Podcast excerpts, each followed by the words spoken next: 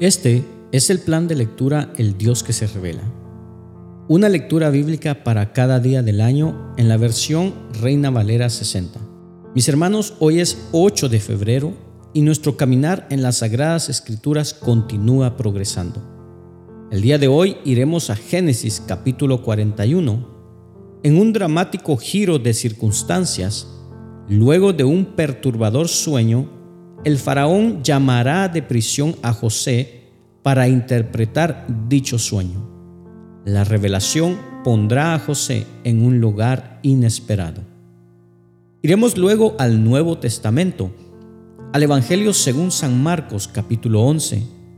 Ya en el camino hacia el Calvario, el Señor Jesús entrará a Jerusalén de manera triunfal para luego desatar controversia en el templo y ser confrontado acerca de su autoridad por sus adversarios. Volveremos luego al Antiguo Testamento, el libro de Job capítulo 7.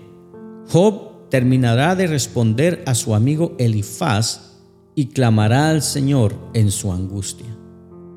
Culminaremos nuestra lectura del día de hoy en la carta a los Romanos capítulo 11, en donde Pablo argumentará de manera magistral la fidelidad de Dios en su amor y su elección por Israel.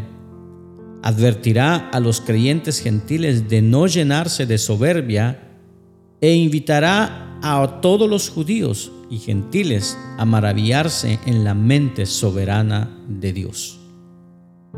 Porque el Señor nos dijo, toda la escritura es inspirada por Dios y útil para enseñarnos lo que es verdad y para hacernos ver lo que está mal en nuestra vida.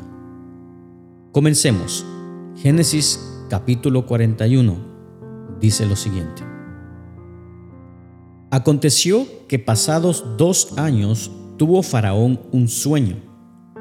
Le parecía que estaba junto al río y que del río subían siete vacas, hermosas a la vista y muy gordas, y pasían en el prado y que tras ellas subían del río otras siete vacas de feo aspecto y enjutas de carne, y se pararon cerca de las vacas hermosas a la orilla del río, y que las vacas de feo aspecto y enjutas de carne devoraban a las siete vacas hermosas y muy gordas. Y despertó Faraón.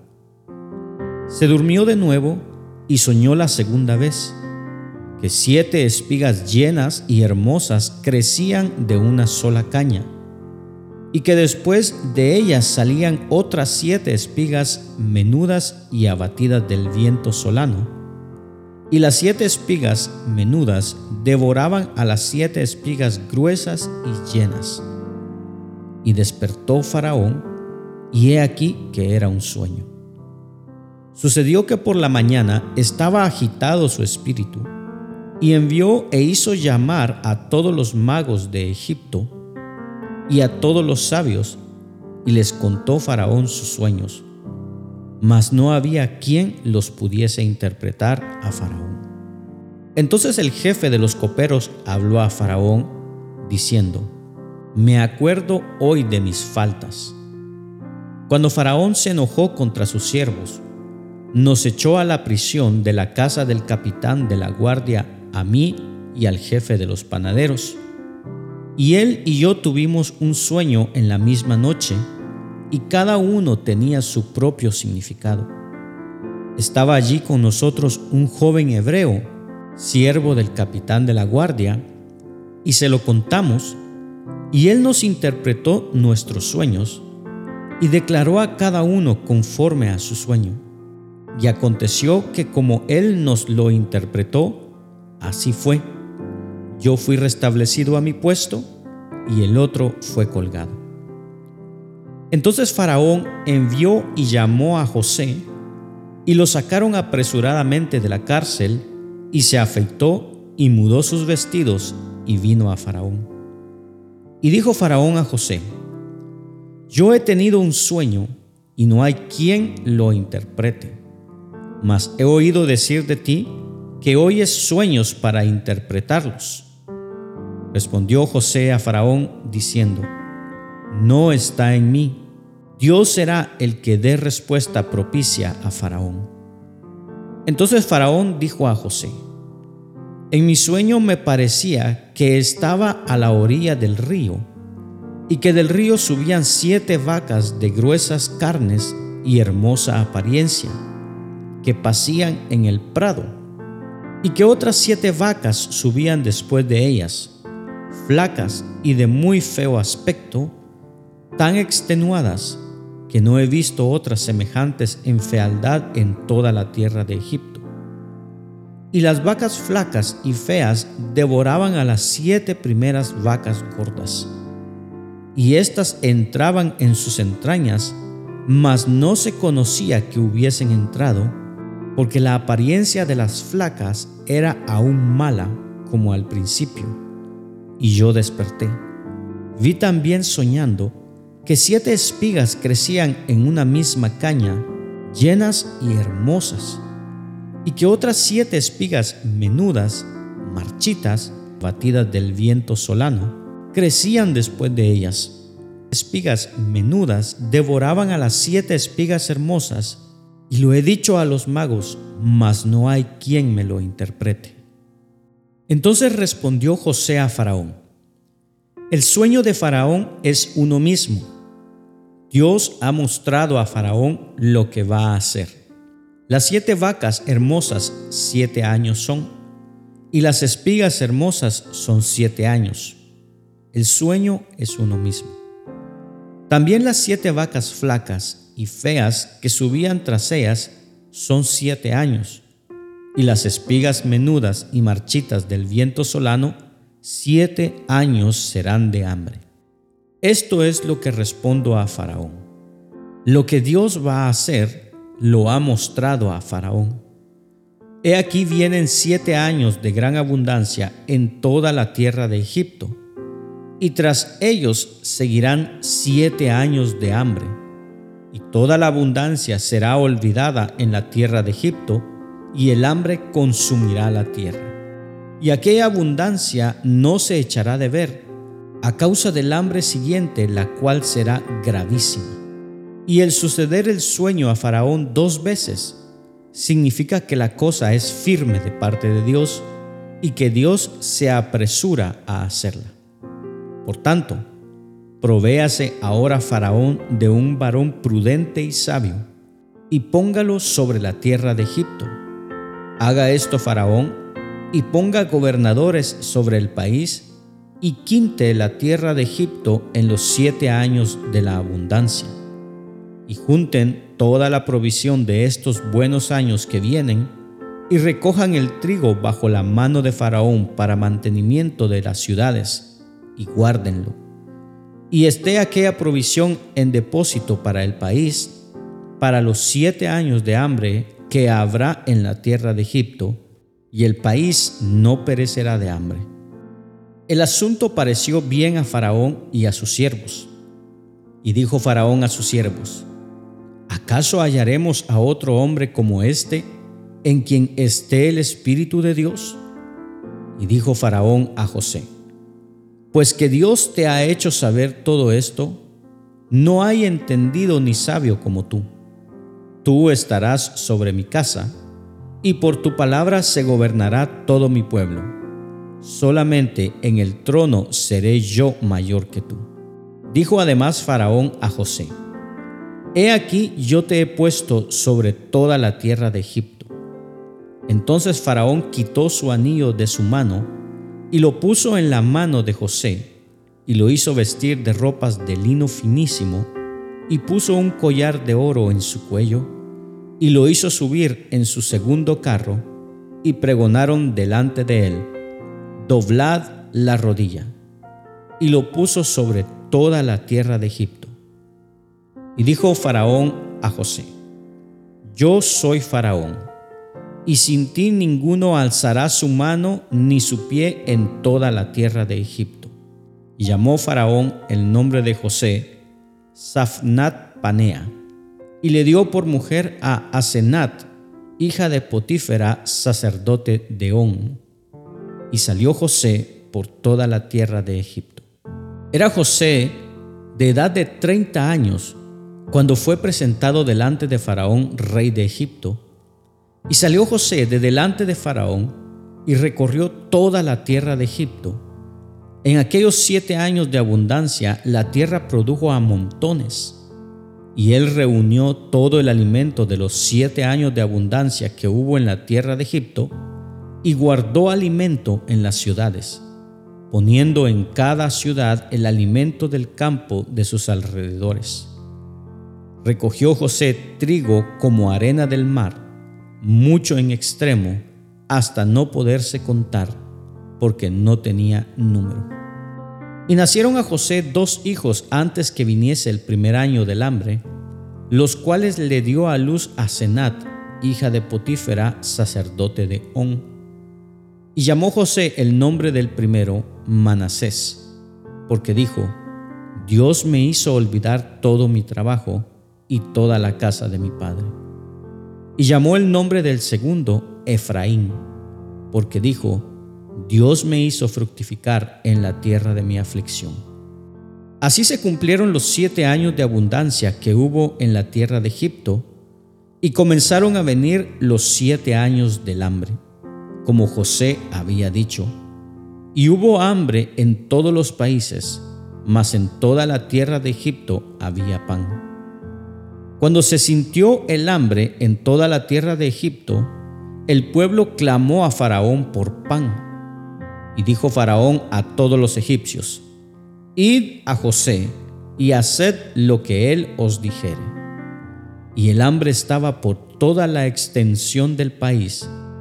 Entonces abrió José todo granero donde había y vendía a los egipcios, porque había crecido el hambre en la tierra de Egipto y de toda la tierra venían a Egipto para comprar de José, porque por toda la tierra había crecido el hambre. Vayamos ahora al Nuevo Testamento, al Evangelio de Marcos capítulo 11. Escuchemos el testimonio del Mesías. Cuando se acercaban a Jerusalén, junto a Betfagé y a Betania, frente al monte de los olivos, Jesús envió dos de sus discípulos y les dijo, Id a la aldea que está enfrente de vosotros, y luego que entréis en ella, hallaréis un pollino atado, en el cual ningún hombre ha montado. Desatadlo y traédmelo. Y si alguien os dijere, ¿por qué hacéis esto? Decid que el Señor lo necesita y que luego lo devolverá. Fueron y hallaron el pollino atado afuera a la puerta, en el recómodo del camino, y lo desataron. Y uno de los que estaban allí les dijeron, ¿qué hacéis desatando el pollino? Ellos entonces les dijeron como Jesús había mandado, y los dejaron. Y trajeron el pollino a Jesús, y echaron sobre él sus mantos, y se sentó sobre él. También muchos tendían sus mantos por el camino y otros cortaban ramas de los árboles y las tendían por el camino. Y los que iban delante y los que venían detrás daban voces diciendo, Osana, bendito el que viene en el nombre del Señor, bendito el reino de nuestro Padre David que viene, Osana en las alturas. Y entró Jesús en Jerusalén y en el templo y habiendo mirado alrededor todas las cosas, como ya anochecía, se fue a Betania con los doce. Al día siguiente, cuando salieron de Betania, tuvo hambre, y viendo de lejos una higuera que tenía hojas, fue a ver si tal vez hallaba en ella algo, pero cuando llegó a ella, no halló sino hojas, pues no era tiempo de higos. Entonces Jesús dijo a la higuera, nunca jamás coma nadie fruto de ti. Y lo oyeron sus discípulos. Vinieron pues a Jerusalén, y entrando Jesús en el templo, comenzó a echar fuera a los que vendían y compraban en el templo, y volcó las mesas de los cambistas y las sillas de los que vendían palomas, y no consentía que nadie atravesase el templo llevando utensilio alguno. Y les enseñaba diciendo, ¿No está escrito, mi casa será llamada casa de oración para todas las naciones, mas vosotros la habéis hecho cueva de ladrones. Y lo oyeron los escribas y los principales sacerdotes, y buscaban cómo matarle, porque le tenían miedo, por cuanto todo el pueblo estaba admirado de su doctrina. Pero al llegar la noche, Jesús salió de la ciudad. Y pasando por la mañana, vieron que la higuera se había secado desde las raíces. Entonces Pedro, acordándose, le dijo, Maestro, mira, la higuera que maldijiste se ha secado. Respondiendo Jesús, les dijo, Tened fe en Dios, porque de cierto os digo que cualquiera que dijere a este monte, Quítate y échate en el mar, y no dudare en su corazón, sino creyere que será hecho lo que dice, lo que diga le será hecho.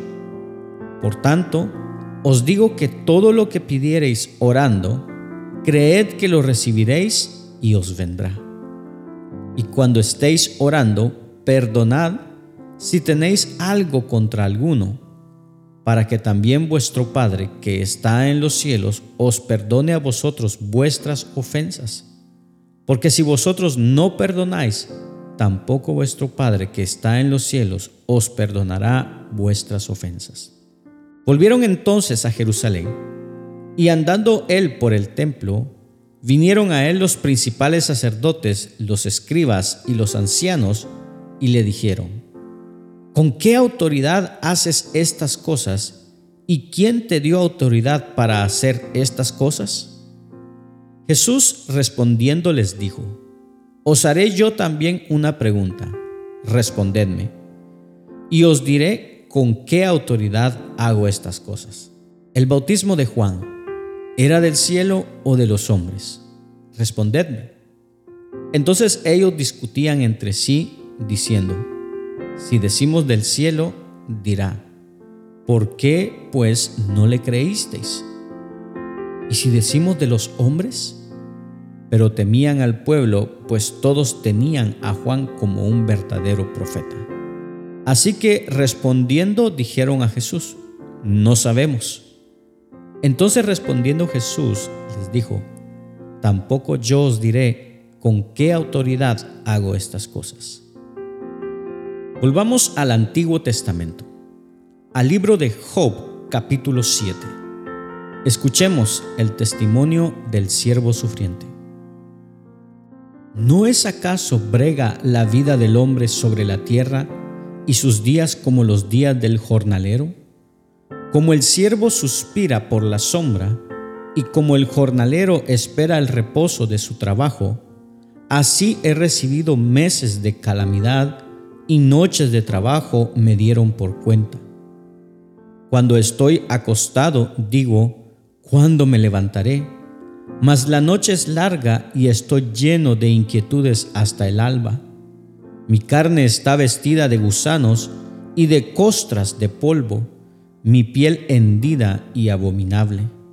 Mis días fueron más veloces que la lanzadera del tejedor y fenecieron sin esperanza.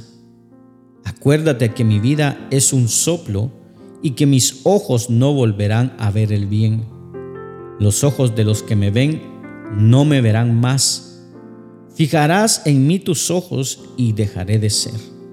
Como la nube se desvanece y se va, así es el que desciende al sol no subirá. No volverá más a su casa, ni su lugar le conocerá más. Por tanto, no refrenaré mi boca, hablaré en la angustia de mi espíritu y me quejaré con la amargura de mi alma ¿Soy yo el mar o un monstruo marino para que me pongas guarda? Cuando digo, me consolará mi lecho, mi cama atenuará mis quejas, entonces me asustas con sueños y me aterras con visiones. Y así mi alma tuvo por mejor la estrangulación y quiso la muerte más que mis huesos. Abomino de mi vida, no he de vivir para siempre Déjame, pues, porque mis días son vanidad. ¿Qué es el hombre para que lo engrandezcas y para que pongas sobre él tu corazón y lo visites todas las mañanas y todos los momentos lo pruebes? ¿Hasta cuándo no apartarás de mí tu mirada y no me soltarás siquiera hasta que trague mi saliva? Si he pecado, ¿qué puedo hacerte a ti, oh guarda de los hombres? ¿Por qué me pones por blanco tuyo hasta convertirme en una carga para mí mismo? ¿Y por qué no quitas mi rebelión y perdonas mi iniquidad? Porque ahora dormiré en el polvo, y si me buscares de mañana, ya no existiré. Culminamos nuestra lectura del día de hoy a través de la carta a los Romanos capítulo 11. Escuchemos la enseñanza a la iglesia. Digo pues, ¿ha desechado Dios a su pueblo? En ninguna manera, porque también yo soy israelita, de la descendencia de Abraham, de la tribu de Benjamín. ¿No ha desechado Dios a su pueblo, al cual desde antes escogió?